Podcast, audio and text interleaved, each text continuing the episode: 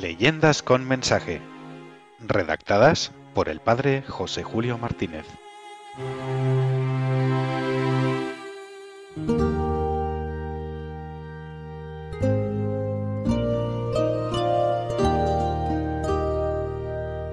El fardo y el bordón.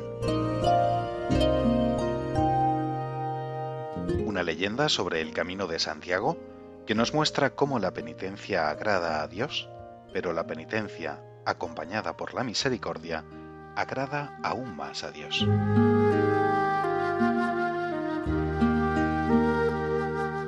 He prometido peregrinar a Compostela para que Dios perdone mis pecados.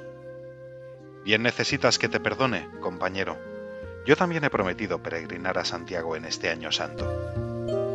Así hablaban tres soldados, que por aquellos tiempos antiguos vivían en León, a las órdenes de un caballero atrevido e inmoral.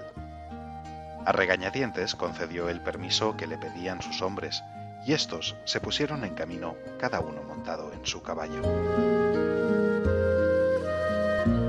Al segundo día de marcha, Dios os guarde, peregrinos de Compostela.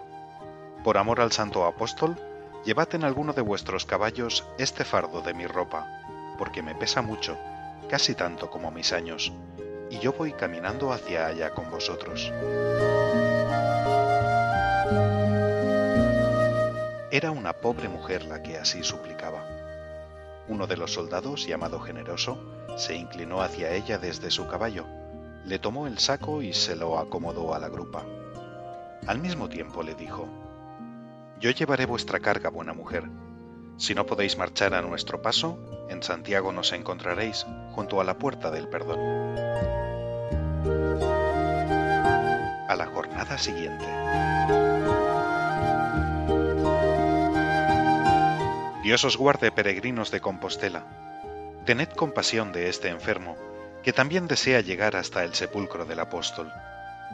Llevadme en alguno de vuestros caballos, que de lo contrario desfalleceré por el camino.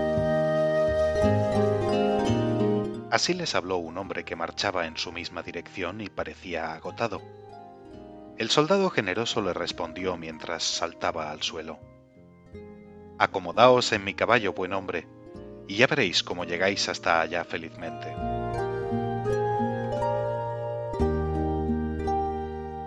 Le ayudó a subir. Se echó al hombro el saco de la mujer y tomó en sus manos el bordón que llevaba el peregrino enfermo, para que éste pudiera viajar sin molestia alguna.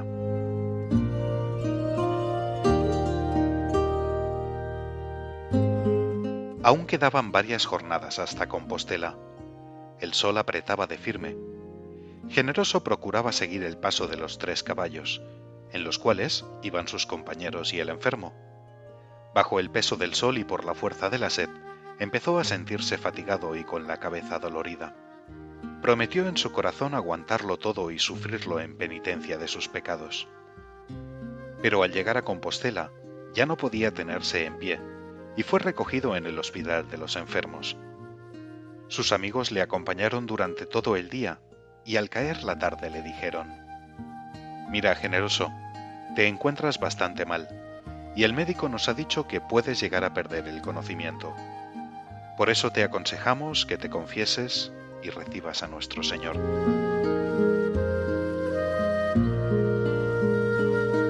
Generoso lo oía todo y quería cumplirlo, pero notaba que le era imposible responder.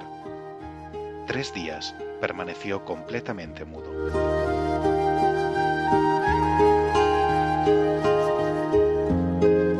Sus compañeros cuchicheaban entre sí y tenían la peor impresión de que Generoso pudiera curarse. Al cuarto día, cuando ellos temían que de un momento a otro iba a morir, Generoso rompió el largo silencio y exclamó, Dad gracias conmigo a Dios y a su santo apóstol, que me han librado de los enemigos.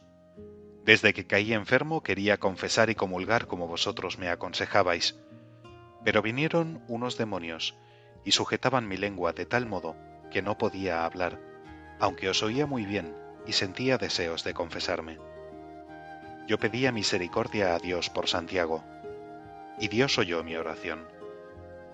Hace poco tiempo se me presentó el apóstol, llevando en su mano izquierda el saco de la mujer, aquel que yo mismo traje sobre mis hombros, y en la otra el bordón del hombre que venía enfermo sobre mi caballo. Agitando el bordón como una lanza y presentando el saco como un escudo, atacó a los demonios y los espantó. Así me ha librado Santiago de mi impedimento. Ya que estoy tan grave y voy a morir, llamad al sacerdote, que ahora puedo confesar y comulgar.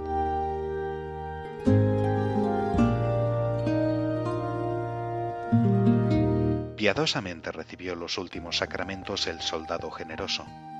Luego despidió a sus compañeros diciéndoles, Sed buenos cristianos. Os anuncio que ya no lucharéis a las órdenes de nuestro jefe, pues pronto morirá de manera desastrada si no se arrepiente de sus pecados.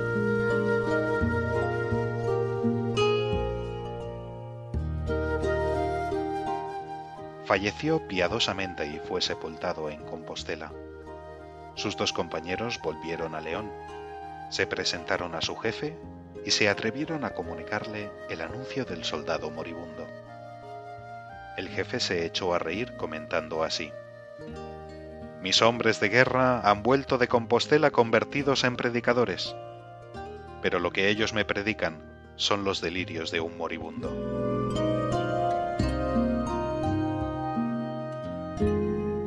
No les hizo caso, y al día siguiente moría en una partida de caza atravesado por una flecha, retorciéndose de dolor y lanzando maldiciones. Ante esta muerte, comentaban los dos compañeros de Generoso la santa muerte de nuestro amigo en Compostela, con esperanza tan grande de salvación, bien merece la pena de marchar por la vida tendiendo las manos para aliviar a los que van cansados y para recoger a los que están enfermos.